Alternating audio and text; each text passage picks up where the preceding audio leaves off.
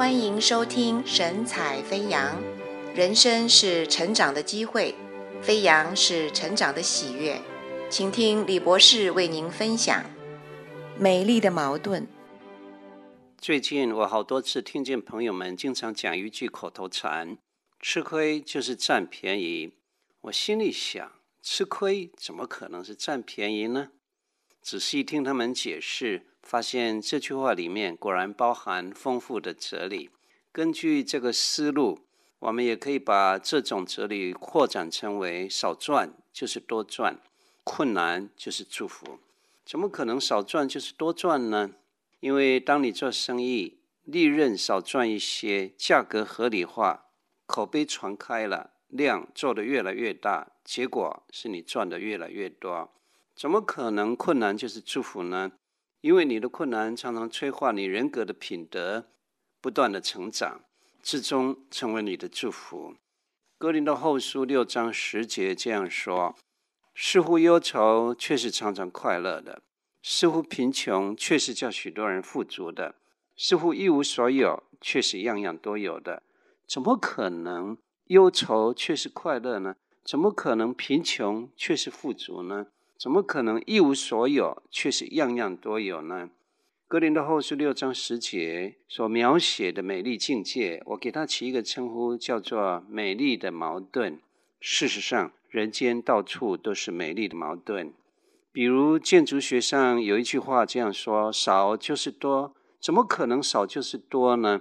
原来一个建筑物越少柱子梁，就越显出来气派非凡。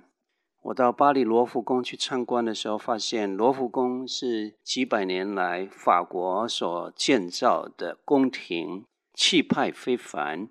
但那里有一个建筑物是中国名建筑师贝聿铭所设计的，是一个玻璃所做成的金字塔。本来古典建筑跟现代建筑是不搭调的，但贝聿铭所设计的这个玻璃金字塔，你看不见任何的柱子。远远看去，古典建筑跟现代建筑却能够融合在一起，显出气派非凡。因为贝聿铭使用了一个建筑学的法则：少就是多。我们也常常听见一句话说：“最危险的地方就是最安全的地方。”哎，通缉犯租房子就在警察局的旁边，公安哪里会想得到，竟然有通缉犯敢住在他的隔壁呢？所以，最危险的地方变成最安全的地方。我们常常听见一句话说：“书读得越多，知道的越少。”因为当你书读得越多，发现每一个行业好多学问，所以你书读得越多，越发现自己知道的很少。你也听见一句话说：“团队球赛当中最有价值的球员，常常是具有个人特色的球员。”团队球赛，你怎么可以有个人特色呢？但你看冠亚军赛的时候，那最有特色的球员，他知道怎么样切入，怎么样上篮，得分最多。有一句话这样说：你给的越多，你得的越多。基督徒把自己所有奉献给神，你为神奉献越多，上帝所给你也越多。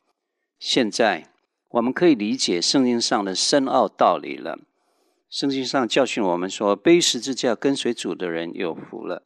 为义受逼迫的人有福了，怎么可能背十字架有福呢？怎么可能为义受逼迫有福呢？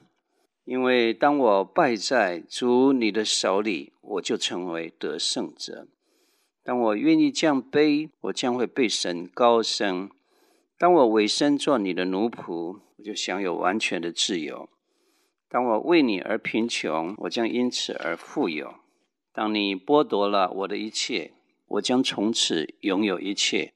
当我为你来负轭，我肩上的担子变为轻省。当我在你的宝座前跪下，我就被你邀请同坐宝座。当我为你撇下世界美名，我听见你给我一个新名。当我为你而减少，我就因此而加增。